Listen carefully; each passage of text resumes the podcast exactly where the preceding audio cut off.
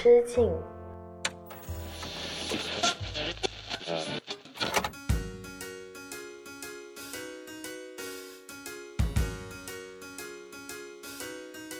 大家好，我是阿车，这里是青年媒体我要我群里旗下的一档单口音乐类播客《一人之境》，希望你在这短暂的三十分钟节目里，逃离拥挤的人潮，来到只有一个人的世界，和我一起听听歌，聊聊八卦。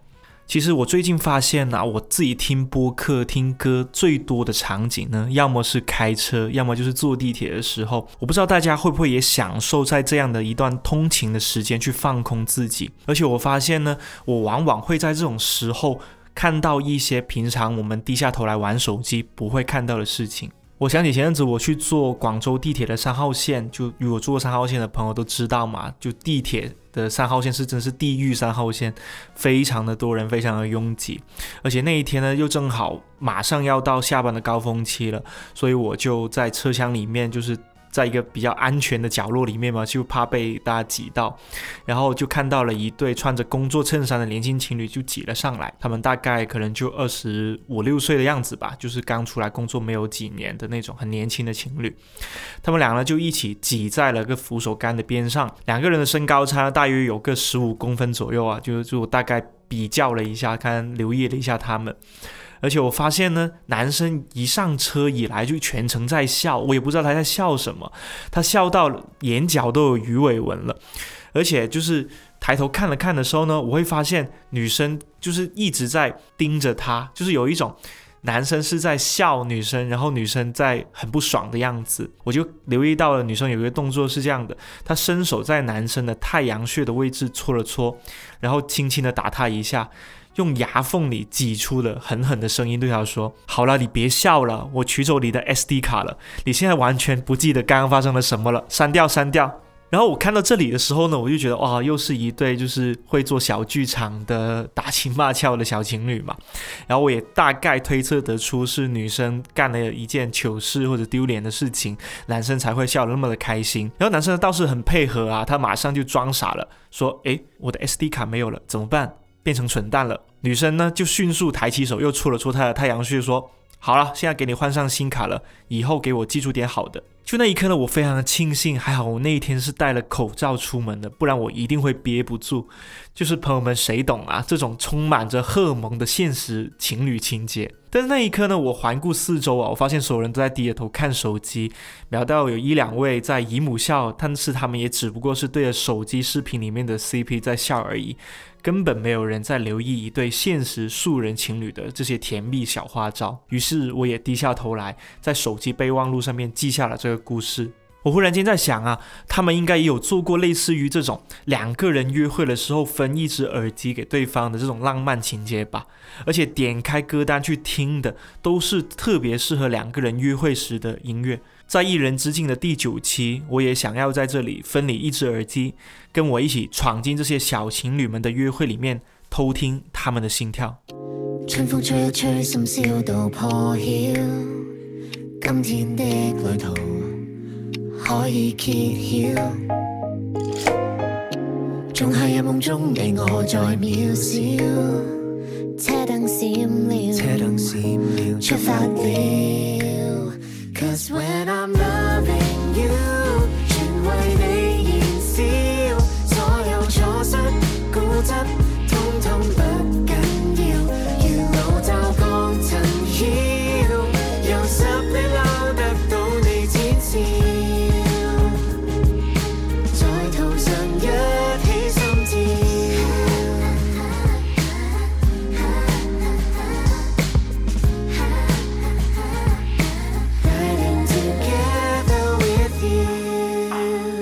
今天要分享的第一个故事呢，是关于一辆摩托车的。我有一位朋友，他叫 Ivy，他和我一样呢，都是出生在广东珠三角的一个小镇里面，也就是顺德。的一个小镇里，在我们俩还是学生的时候呢，我们老家了更多的人是在开摩托车啊。就是那个时候，大家可能小车的那个占有率不是很高，就是每家每户可能大家爸爸妈妈都会各自有一辆摩托车这样子。所以，我们当年很多的同龄人呢，考完高考之后，第一件要做的事情不是要去考考那个。小汽车的驾照，而是要先去练习摩托车。而且那种摩托车呢是那种男装的摩托车，不是这种我们平常开的那种小绵羊，是那一种就是以前大家看刘德华啊，或者是看那种呃摩托车的赛事的时候，就会跨上去，然后踩脚底下那个换挡的拨片，然后扭一下那个油门，它才会往前开。然后通过切换不同的档位，你就可以有不同的速度，这样子那种男装摩托车就非常的困难，而且非常考验一个人的平衡力。所以当时其实考摩托车驾照的时候还蛮开心的，但还好，因为那个时候刚高中毕业嘛，就是大家的那个身体还是比较年轻的，反应能力也比较快。而且那个时候呢，我也刚认识了 Ivy 嘛，我就知道哦，他其实比我更快的就考到那个摩托车的驾照，她是一个非常厉害的开摩托车一个女生。然后呢，呃，艾菲当时就拿到了摩托车驾照嘛，就等到了他大学毕业之后呢，他也在广州珠江新城的一个 Four A 的广告公司上班。艾菲在那里认识了一个男生，因为就是艾菲本身很喜欢小狗嘛，正好就是跟那位男生在聊天的时候呢，就聊到那位男生其实有一只博美，然后呢，他们就相约了在某个工作日的下午，男生就赶紧去宠物医院。把那个生病的小狗接过来后，两个人一起相约在那个广州的花城广场上面去遛狗，一起去玩。就这样子，就是很多次的遛狗、玩狗、耍狗的约会当中呢，两个人就越走越近，就是进入了一段小小的暧昧期。然后到他们暧昧期的时候呢，有一个周末。正好两个人要一起去顺德出差，艾菲呢就是自告奋勇的要当地陪啦。其实艾菲在决定当地陪的时候，心中已经有了全盘的计划。他们俩从广州南就坐高铁去到顺德站嘛。当他们俩从出站口出来之后呢，发现在停车场停了一辆摩托车，然后艾菲就示意男生说：“走上车吧，我带你去玩。”男生就一脸惊恐，就为什么这里会有一台摩托车？然后为什么艾菲会突然间要开摩托车带他去玩？因为本来他已经打算打车去不同地方玩嘛。那结果呢，其实是艾菲早就让他的朋友，就是聊两个朋友。把这个摩托车开过来，然后准备好了，艾菲来当司机、当导游，然后带这个喜欢的男生去游玩他自己生活的这个城市。所以在那一刻，其实我听到他这样的故事的时候，我自己心里面是觉得艾菲真的是很勇啊，就是像以前我们看的那种。偶像剧也好，或者是就是我们看到恋综里面那种情节，通常都是男生很帅的，就是什么机车骑士嘛，全副武装的，就是穿的很帅，黑色的皮衣，然后开着一辆机车，载着女生，给女生戴头盔，什么这这样子，这种平常非常常见这种浪漫爱的剧情，但是没想到有一天这种浪漫爱的身份角色会对调了过来。就那一天呢，艾菲就开着自己的在老家那台摩托车嘛，然后就载着那个喜欢的男生，就是在兜风。然后他们其实去到顺德的时候，刚好已经是傍晚的时候嘛，其实路上的车也蛮多的。但艾比就特意挑了一条就是人还蛮少的车还蛮少一条路，就沿着顺峰山公园的那一条机车的路径去兜风。然后在这个兜风的过程中呢，他们两个开始聊天嘛。艾菲也一边开车一边给他介绍，这里是自己小时候最喜欢玩的儿童公园，那边有一个很巨大的摩天轮，是这几年才建起来的。那边是他以前高中的宿舍。然后在这个过程当中，因为要一边给男生介绍嘛，所以难免的那个风声会掩盖掉一部分他们说话的声音。也因为这样，男生又不得不更靠近一点点他的身体的方向。才能听得清他说的话，所以其实，在那一刻有一个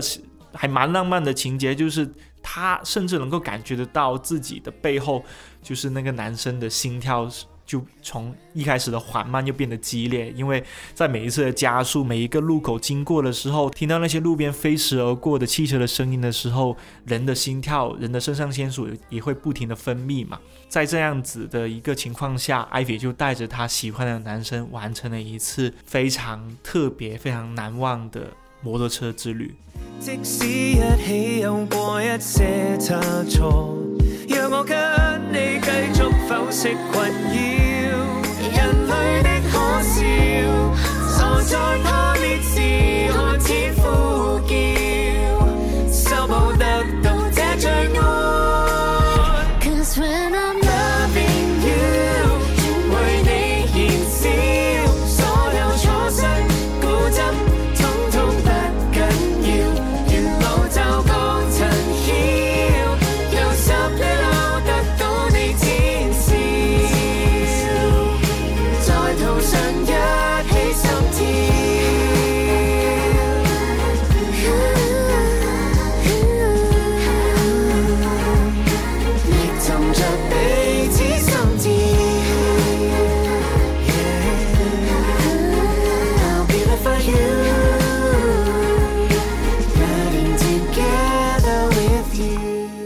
正在播放的这首歌呢，是 Jude 曾若华以及林德信在二零一八年发行的《On the Road》。这是一首公路约会小情歌啊，本身讲的就是一对热恋期的情侣相约开摩托车去兜风，在路上聆听对方激烈心跳的故事。其实我曾经有听说过啊，人在肾上腺素飙升的时候呢，是更容易喜欢上身边的那个人的。所以大家仔细想想，为什么一些小情侣他们在暧昧期，在刚约会的时候会不停的想要约对方去什么长隆啦，去那种坐过山车啦，去玩鬼屋啦，以及去蹦极，甚至会有那些就是专门一整套行程下来，就是为了让两个人可以靠得更近一点，可以两个人都很紧张的时候可以抓住对方的手，或者是稍微有更紧密、更频繁的身体接触，这种 skinship 的这种约会项目。那我自己在想的是啊，可能是我年轻的时候，或者是我二十多岁的时候，我自己认为很多小情侣会做的这种约会必备项目。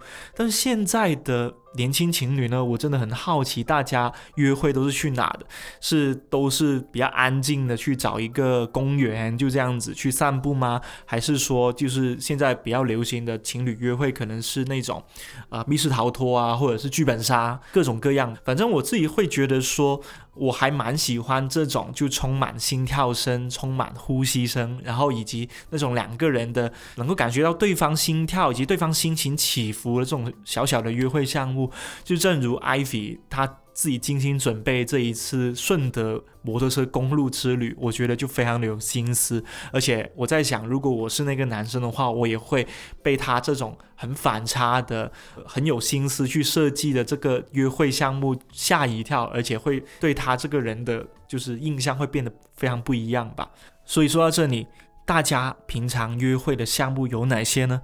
你们是否也能听到对方激烈的心跳呢？多半分，少半分，都怕咖啡不配衬。将热能给情人，便靠这种的细心。就算怎样愚笨，这段情分亦算胜别人，只因我还有这点吸引。糖分都记起，颜色记。逐奄尖的你，每夜约定你，夜半的书房，通宵撑到尾，天光都冷你，从未漏夜撤离，情愿在你床畔扮演这傻人，也未靠身份衣着拖手拥吻，能赢取芳心遗忘让我陪伴着你看守多半生把气味贯穿你灵魂倒挂在舌尖多一吻。还记得二零二一年的时候呢我一个人在武汉休假旅游嘛那在汉口的一家咖啡店呢，因为我本身是伊人嘛，又是话痨又是社牛，我就不害怕跟任何的陌生人接触，所以我就在那里跟那家咖啡店的咖啡师兼店长聊起天来。那位店长的名字叫静。然后我很惊讶的是，我从他口中听到了一句话，叫做“其实有很多的咖啡师都专门有一杯冰美式是留给特别的人的”。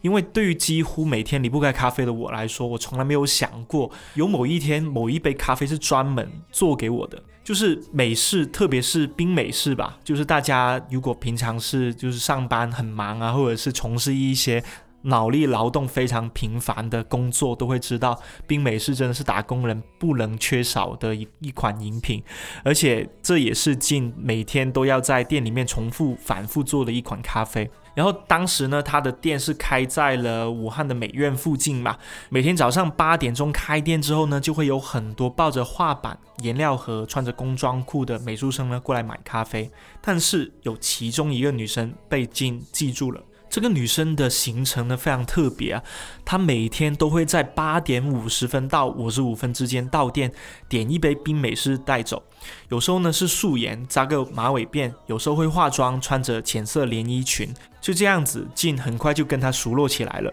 听起来像是一个爱情故事的开头啊，所以我也忍不住追问下去了。他们是聊什么才变熟的？金就跟我说：“一杯冰美式带走，谢谢。”好啊，十八块，这边扫码就好。我当时就沉默了。那照他这么说，我在广州至少跟三十个咖啡师是熟人了。但是金呢，就赶紧拍了拍我的膝盖，跟我说：“不一样，不一样，你听我说，他真的不一样。”我倒是要听听金口中的这位女生到底哪里不一样。首先从他自己本人的一个经历开始说起吧。他是从二十岁开始做咖啡的，然后学了六年之后呢，终于凑够了钱，鼓起勇气开了这家位于汉口的咖啡店。当他开始给墙壁刷上油漆的时候，他始终在憧憬着将来要为多少个人做咖啡，开多少家分店，收获多少的好评。但是生意的世界呢，往往是非常残酷的。他向来是以数字去吞并数字的游戏，面临过好。几次的营业亏损，没有钱交租的难关，进就开始把他的注意力从做好每一杯咖啡。转移到我能卖多少杯咖啡上面去。那一天做八十杯咖啡呢，大约是他每天的工作量了。那开通外卖之后呢，这个数字就不断上涨。跟生计绑定之后呢，金对于做咖啡这件事情，其实他自己也说了，他逐渐失去了热情，就像工具人一样，每天就是在那里磨粉去做咖啡。但自从那位女生每天准时的出现呢，他忽然间。一下子找到了一种生活的新热情，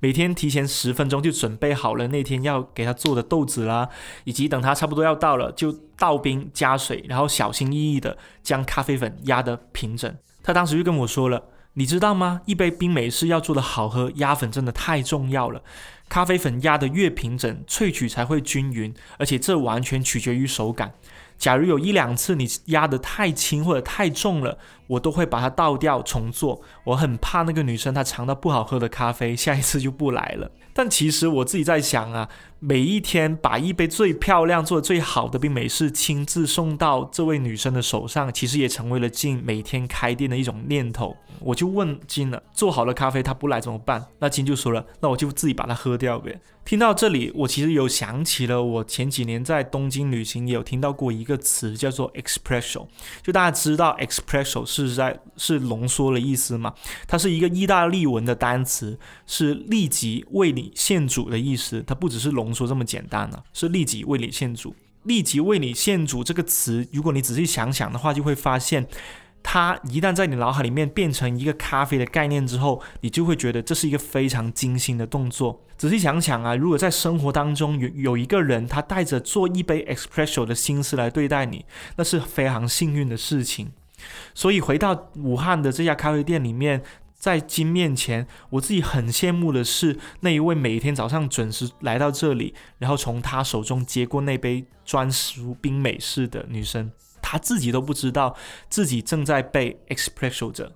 在这个故事的最后，我忍不住去追问金：你为什么不加他微信呢？金就说了，他看起来很忙的样子，我猜他那个时间可能在备考吧，我就不想打扰他。然后本来想怂恿他继续大胆开口的，他当时就向我展示了他店里面后面墙上的那个咖啡菜单，在特调咖啡的那一栏有一行是专门空出来的，因为金呢，他说他注意到了那位女生每次接过冰美式的时候，都会露出手腕上的一个洋甘菊的纹身。金就说了，我最近在研究怎样将洋甘菊和咖啡结合起来，发明一款特调，就叫洋甘菊。等到某一天他再过来买咖啡，我就可以指一指菜单上的那个洋甘菊，推荐他尝尝。就听到这里，我就忍不住笑了起来，又是一些年轻人的小把戏啊。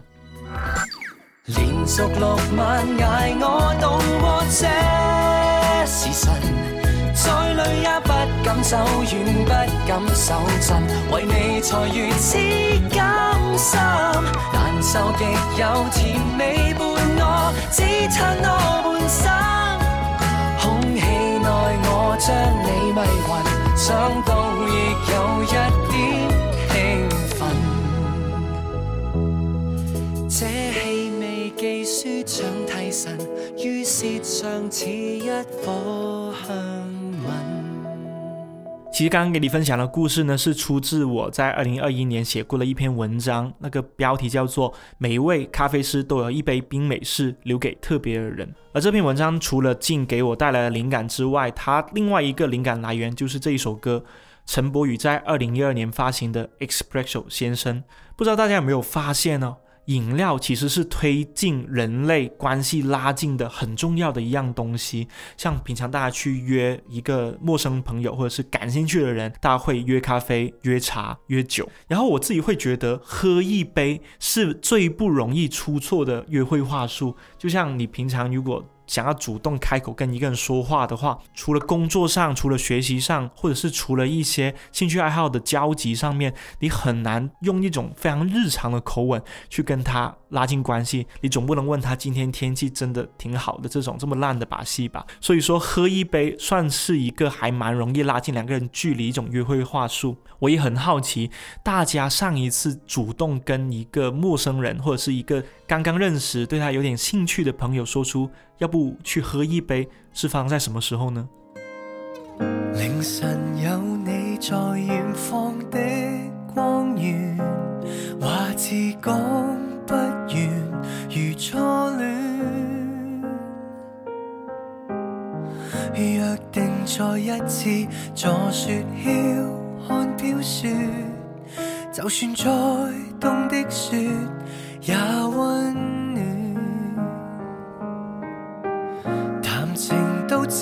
可隔着电脑，总看到比不上见面时候的美好。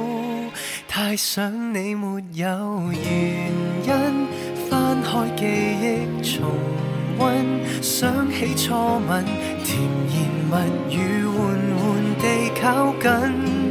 盼跟你度过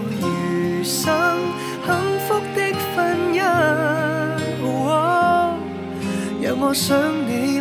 理天光天暗，千里路远都很近。这一期要分享的第三个故事，它的开头是一个男生在路边接电话，男生有点苦恼的，他接到了那通电话，电话那一边传来了女生的声音，他说：“喂，唐一峰，我在看你第一次驾驶。” A 三三零客机的照片啊，那女生的这一句话呢，就透露了男生其实是一个飞行员嘛，飞机师。男生就当时就回了他一句：“哎，还有什么好看的？别看了，其实都快一年多了，我们的计划应该都搞不成了。”那电话那边的女生就说了：“不要紧啦，我们再等等吧。”对了，我下个月九号有一个广告在刊登，到时候记得看啊。女生听到电话那边的男生继续保持着沉默，她就突然间问了他一句。哎，你什么时候登机啊？男生就说现在差不多了，先聊到这里吧，拜拜。其实这个故事的开头非常的让人好奇啊，就是那个男生为什么会在路边接到一通电话，电话那一边是他异地的一个女朋友，告诉他你快登机了，要不我们下次再聊天吧。事实上，在那一刻，男生挂掉电话之后，转身走向了旁边的出租车，他坐到了驾驶位上面，然后再放在车的日历上面，在九号的那一个位置。画了一个红圈，提醒自己下个月九号记得要回头看一看女朋友刊登那个广告的封面。就这样，这个男生开始了新一轮的工作。因为疫情，他已经失业很久了，从一名飞行员变成了一名出租车司机，而且这件事情一直瞒着他的异地恋女友。在故事背景之下，其实。男生跟女生是有一个异地恋的约定的，也就是说，他们一直期待着可以买机票去到自己喜欢的一个城市举办他们的婚礼，结束他们长达几年的异地恋。但是这个故事的背景发生在疫情之下。因为疫情，很多国外的航班已经不通了，而且女生跟男生已经有很长一段时间没有见面，女生甚至不知道自己的男朋友其实已经从一个航空公司的飞机师失业，变成了只能去开出租车。补贴家用的一名出租车司机，而男生为了不让女生担心，也一直没有把这件事情告诉她，默默的每一天晚上吃完一份外卖，跟他打完这个电话，就开工去接下一趟的乘客。其实这个疫情故事背后也隐喻了很多情侣的现状吧。我还记得在疫情期间，有很多的。朋友是失业了的，而且在失业居家办公那段时间，很多人都不敢告诉家里人，甚至连自己最亲密的那一个情侣都没有说出来。那个时候我有一个朋友，他是做设计公司的设计师，因为疫情，他们公司其实已经很久没有发工资了。那段时间他过得非常的迷茫，而且老板总是在画大饼，告诉他说，只要撑过这段时间，我们就会一次性的把大家拖欠的工资都还给大家。但是我的朋友实在等不到了，因为他真的交不起下个月的房租。这件事情他实在没有办法跟他远在国外留学的那位女朋友说清楚，所以他也就默默的离职，以及拿到了自己的一些补偿金额，待在自己出租屋里面，每天过着。一样的生活，这种异地恋最煎熬的事情，莫过于两个人不仅没有办法同步自己的生活状况，更加没有办法同步自己的心情。他们只能通过一通又一通的电话，从语气，从对方说出某句话时候的那句口吻，去推测对方今天的心情是怎么样的。而在这个故事里面，这个男生也是一样。他一边开车，一边在幻想着自己如果还是一个飞机师的时候，会带着对方去到什么样的城市，就可以更快的去实现他们在自己喜欢城市结婚的这个心愿了。可惜因为疫情，他们的计划一推再推，而此刻的他也彻底失去了信心。有天美梦会成真，即使要等来生，都可跟你。白发，我愿意等，为重聚一吻，笑与泪同感，愿厮守终生。让爱把我共你之间牵引，相隔越远，灵魂越近，终会遇上的足印。故事的转折来到了某一天，男生在加班休息的时候，收到了。女朋友寄来的快递，他坐在出租车上面拆开的女友寄来的这个快递，原来里面是一副耳机。他戴上了这一副耳机，仿佛又回到了疫情开始之前，两个人一起在街头游车河兜风的这个场景。当他陷入这种回忆的场景之后，一个晃神，车子差点发生了意外，他的手机屏幕也摔碎了。他从一个甜蜜的幸福的约会场景当中。被狠狠地抽离到现实，而那一位曾经坐在他副驾驶上面跟他一起兜风的女生，此刻也突然间变成了那个远在天边、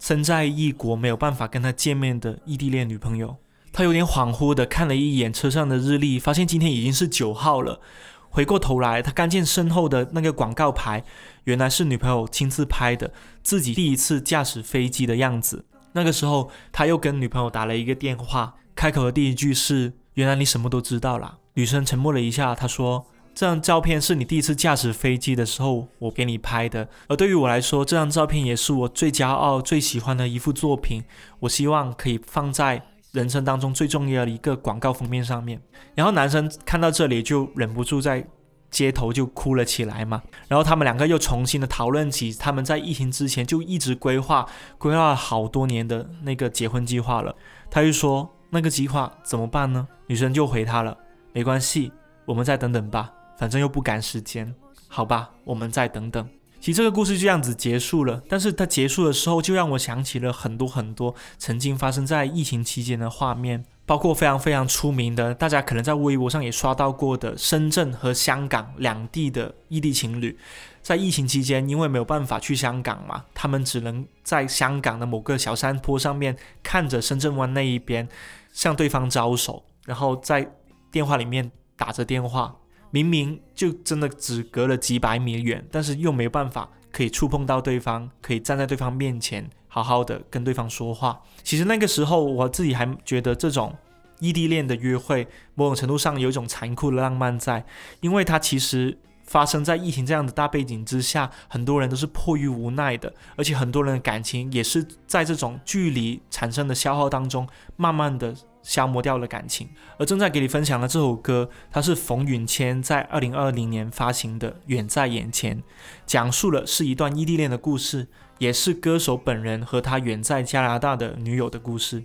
其实和喜欢的人有过异地恋经历的朋友可能会知道啊，对于异地的人来说。戴着耳机约会，其实是一种最常用的约会方法。我自己就有听说过一个朋友，他也会跟他的另一半戴上耳机，假装和电话的另一边的他下楼一起散步。两个人会一起去便利店买一根好吃的雪糕，路过家附近的公园，趁小朋友们回家吃饭的时候，赶紧抢过去两只秋千，一只自己在玩，另一只摇摇晃晃的也留给电话那一边的对方。虽然在那一刻感觉有点寂寞，但只要想象力足够丰富，这样的约会其实还是挺浪漫的。毕竟不用面对面的相处，两个人赋予给对方的那份包容啊，好像就会变得多很多了。我想起我以前很喜欢一部电影，叫《Begin Again》，一部音乐电影。然后男女主角呢，也是分享着一只耳机，在地铁上面，在他们工作的那个 l i f e House 的外面，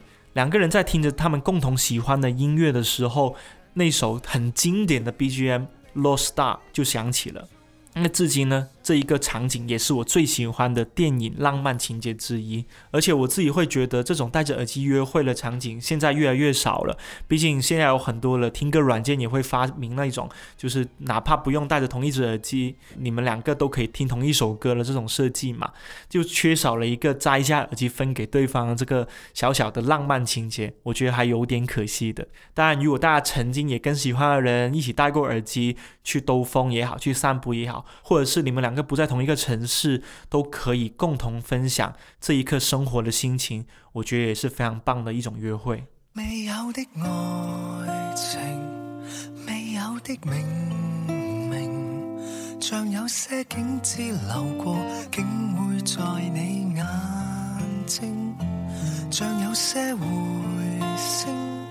在我耳边化作寂静。是想停留，也想前行，更想捉到宿命。雾气怎洁净？暴雨怎暂停？是那些冰鸟热了，可有力气说清？但有些痕迹，就会有些化作默认。浮城内恳求。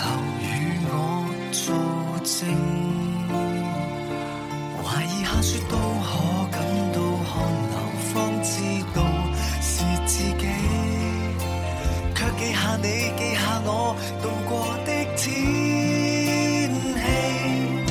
还揭的筋皮，看着你，看着我，看着爱，偏偏多奥秘。秋意中慢慢炎下，在前面是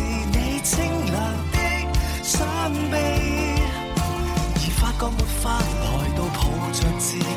发觉是爱有很多意味。四季是你，也是我匆匆的记起，模糊但细腻。让我们把时钟稍稍的调回二零一九年，在疫情还没有发生的时候，我不知道大家有没有听说过啊？很多人都说，香港人最喜欢的两个旅行目的地是日本和台湾。去日本呢，当然大家都知道啊，因为香港去日本的机票非常的便宜嘛，而且吃的东西又多，买的东西又多，街景又很漂亮，光是那种大家习惯的 City Walk 就可以玩很久了。那去台湾呢，其实也有上述的这些理由，但其实更重要的一个原因是，去台湾语言是能通的，会说普通话或者说国语吧，就可以玩得非常的顺畅。那今天的第四个故事呢，是讲述了一个香港男生，他叫恒仔。一个人去了台湾旅行，在一家夜店呢，他偶遇了一个戴着粉红色假发的女生，他们俩不小心就撞到了一起嘛，在舞池中央，水呢就洒到了自己的身上，却也是因为这样子莫名的就看对眼了，两个人交换了联系方式。那个戴着粉红色假发的女生叫做 Fish，她是讲国语的。恒仔呢当时有点机灵啊，想着说反正。自己又是单身嘛，就可以认识陌生人，又认识陌生的城市的女生，当然可以掩盖一下自己的身份。于是他就为了跟对方拉近距离了，也讲起了国语，假装自己是台湾的本地人。就这样子，恒仔跟 Fish 两个人相约在台湾玩。他们两个在手机上导航了很久，终于找到了那家很出名的古早味阳春面店吃饭。一边一边吃着面呢，恒仔突然间就告白了。这告白还来的莫名其妙的哈。恒仔就说了：“因为我真的还蛮喜欢你的。”Fish 就反问他一句了：“只是蛮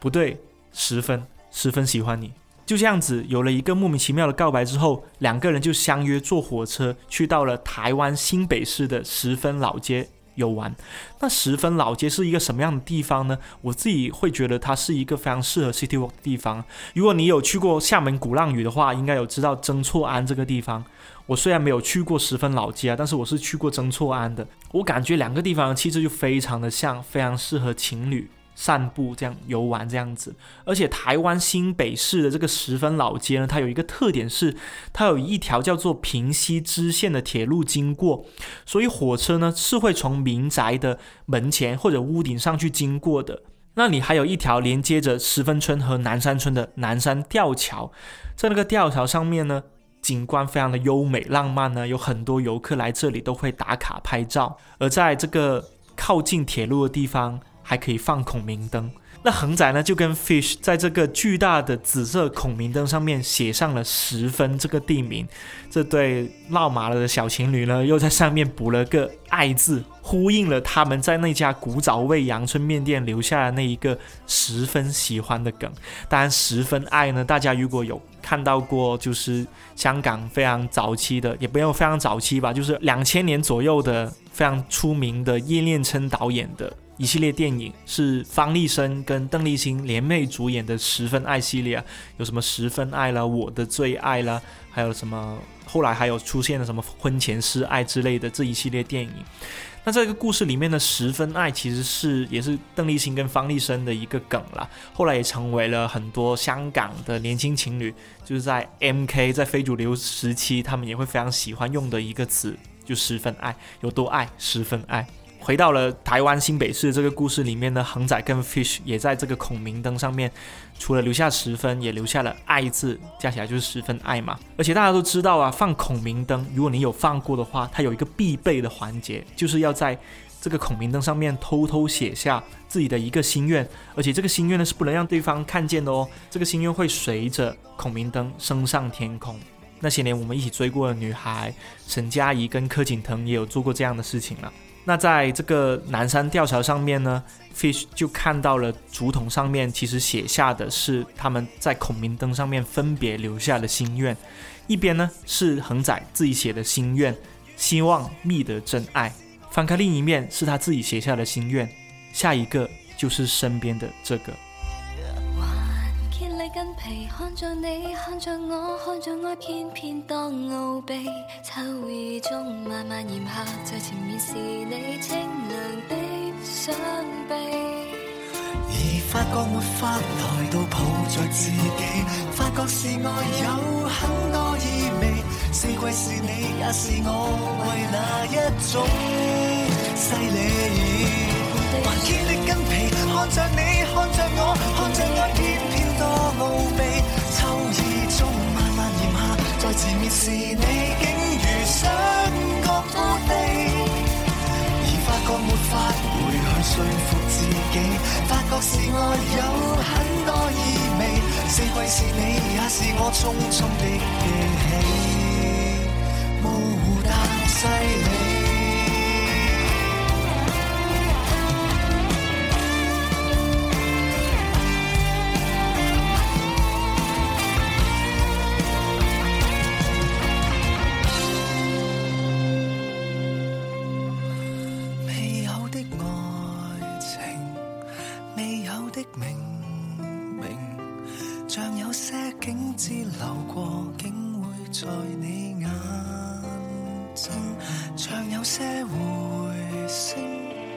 在我耳边化作寂静，年月做谎言，四季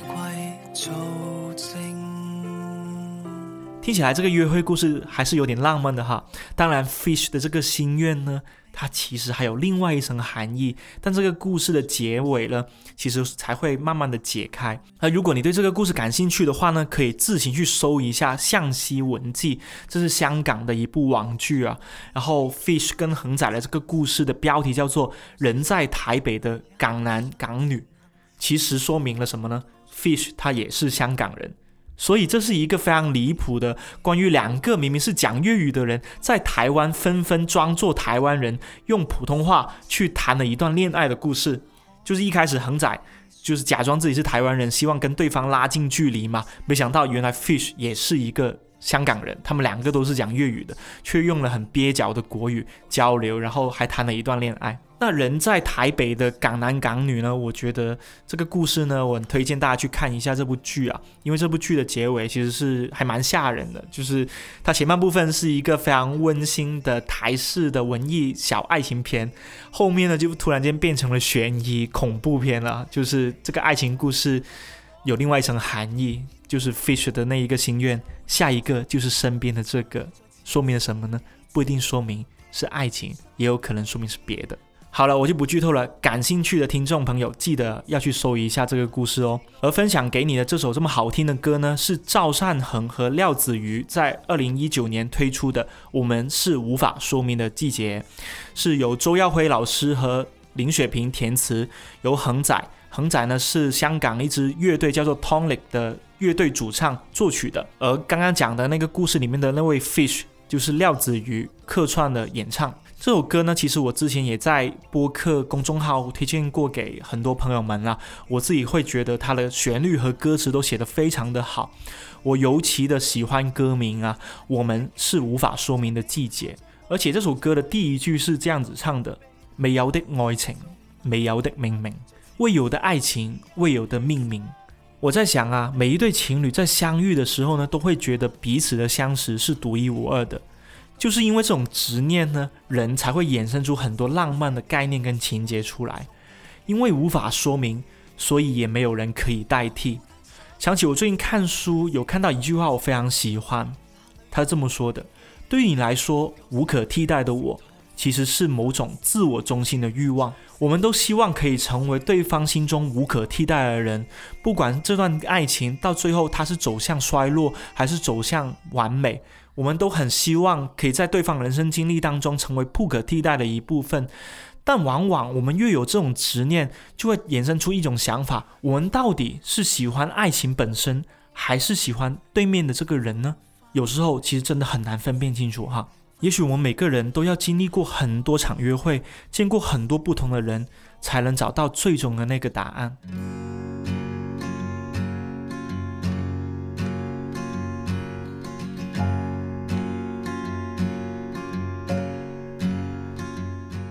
好了，今天分享的四首是最适合大家在幽会的时候和对方一起听的歌啊。我个人其实一直认为呢，爱情的某种终极浪漫形态是有一场约会，只有我俩知道。那种在全世界都懵然不知的情况下，我们俩只要对视一眼就能读懂接下来要去哪里碰面的默契，其实是比很多很多种心动场景都要来的记忆深刻的一幕，就有点像在一群朋友。其实大家可以想象一个经典的场景啊，比如说一群朋友一起出来唱 K，或者是吃饭约会的时候，在一个笑话逗笑了所有人的时候，那一个看向对方的人，其实就是默默的留意着自己喜欢的那个人的人，就是谁。笑得最开心的时候，那个人被谁在偷偷的观察着的话，这两个人一定是有猫腻的。而在这种有点浪漫的、只有两个人才知道的朋友聚会当中的默契之外呢，有时候我也会悲观的想啊，我们喜欢的他是真的他，还是想象中的他？那最近我得出的一个结论呢，我也把它分享在自己的微博上面。我是这么说的：最终我们会发现，大多数人绘声绘色描述的爱情，都是想象中的他。几乎称不上是真实的他，正如 P 图永远是自己 P 的最好，因为别人修的是他眼中喜欢的你的模样。爱上一个真实的对象所需要的历练，也许不比《西游记》的九九八十一难容易多少。不信你问一问眼前的那个人。我的结论是你从不了解美丽或是漂亮，你歌颂的叫相似。大家不妨想一想，你到底喜欢的是相似的人？还是独一无二的他呢？欢迎在评论这里留下你的故事，和我聊聊天吧。好了，这里是一人之境播客，每期会给你带来一些好听的音乐故事，以及我所听到的、看到的新鲜八卦。记得留意我的播客频道更新啦！一人之境，我们下期再见。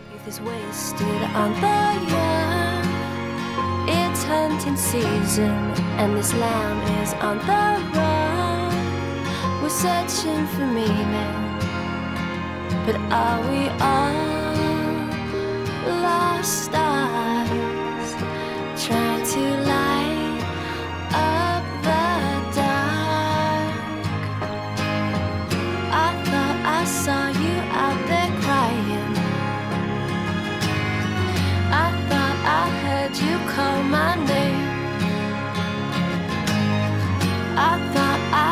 You out there crying.